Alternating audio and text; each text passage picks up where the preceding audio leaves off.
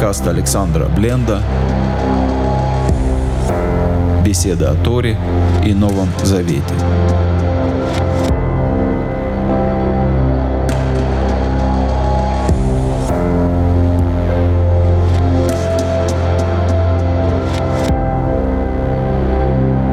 Нас глава Вайкра, значит, самоестественно с начала книги Вайкра и до 26 стиха 5 главы, 5.26. Мы э, в книге Вайкра начинаем изучать жертвоприношение. Одна из самых сложных книг Писания, эти главы, они самые сложные для понимания. Потому что у нас, собственно говоря, у евреев 2000 лет нет храма, поэтому у нас нет опыта. Все наши знания о жертвоприношениях, знания евреев, оно теоретическое. Тем не менее, делались на протяжении истории многочисленные попытки разных комментаторов, разных толкователей понять, в чем вообще смысл жертвоприношения. Один из столпов иудаизма, один из главных еврейских учителей, Рамбам, говорит о том, что человеку сложно перейти от одного состояния к другому. Если бы сегодня к нам пришел какой-то учитель и сказал бы нам, поклоняйтесь Богу, тому же самому Богу, но без молитвы и без поста. Если бы он сказал нам, вы должны просто его любить всем сердцем, и этого достаточно.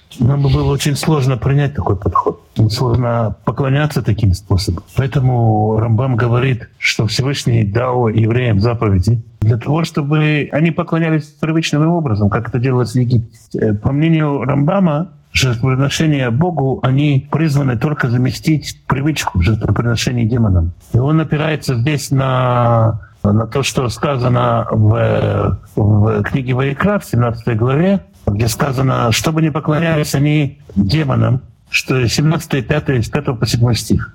То есть, по мнению Рамбама, вся часть судья заповедей, она исключительно для того, чтобы человек поклонялся так, как ему привычно.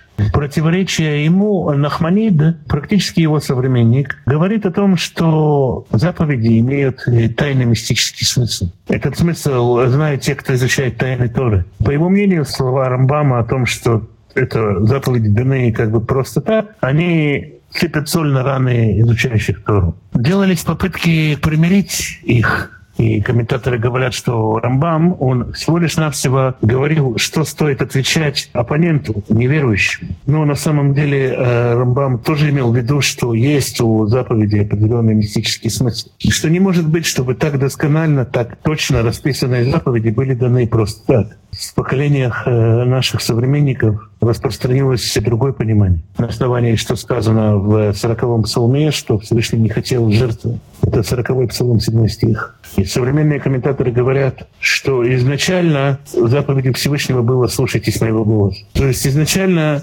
Всевышний вообще не хотел, чтобы мы приносились какие-то приношения. Ему нужно было наше послушание, его голос. Но из-за того, что случилось грехопадение, Всевышний дал евреям заповеди. Если бы не было греха, то и э, жертвоприношение не понадобилось. Это мнение современное. Но если мы перенесемся на 2000 лет назад, то время, когда зарождалась еврейская литература, когда только записывалось все то, что веками передавалось устно, то мы увидим, э, что в еврейской традиции уже тогда были похожие вещи. Еврейские и рассказывают о том, что Всевышний хотел сотворить мир мерою суда, то есть через суд, чтобы мир работал на основании суда. То есть э, так, чтобы как только человек согрешил, он сразу же получил бы наказание. Но когда Всевышний увидел это, он увидел, что мир не сможет существовать на таком основании. И тогда, согласно еврейскому преданию, душа Мессии сказала ему, я готова принести себя в жертву для того, чтобы ты мог создать человека для того, чтобы человек этот выжил, для того, чтобы у него было раскаяние. И благодаря этому согласию Мессии на жертву мир был сотворен.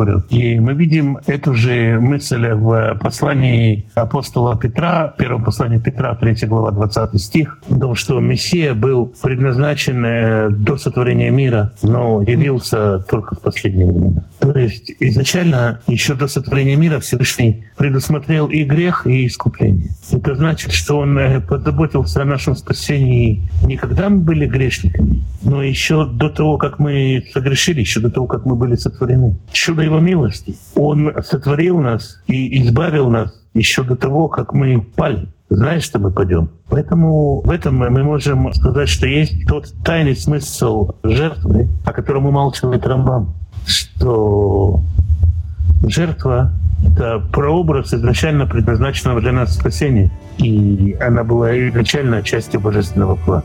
Еще до того, как был сотворен мир, в планах Всевышнего были и жертвоприношения евреев в пустыне, и последнее жертвоприношение.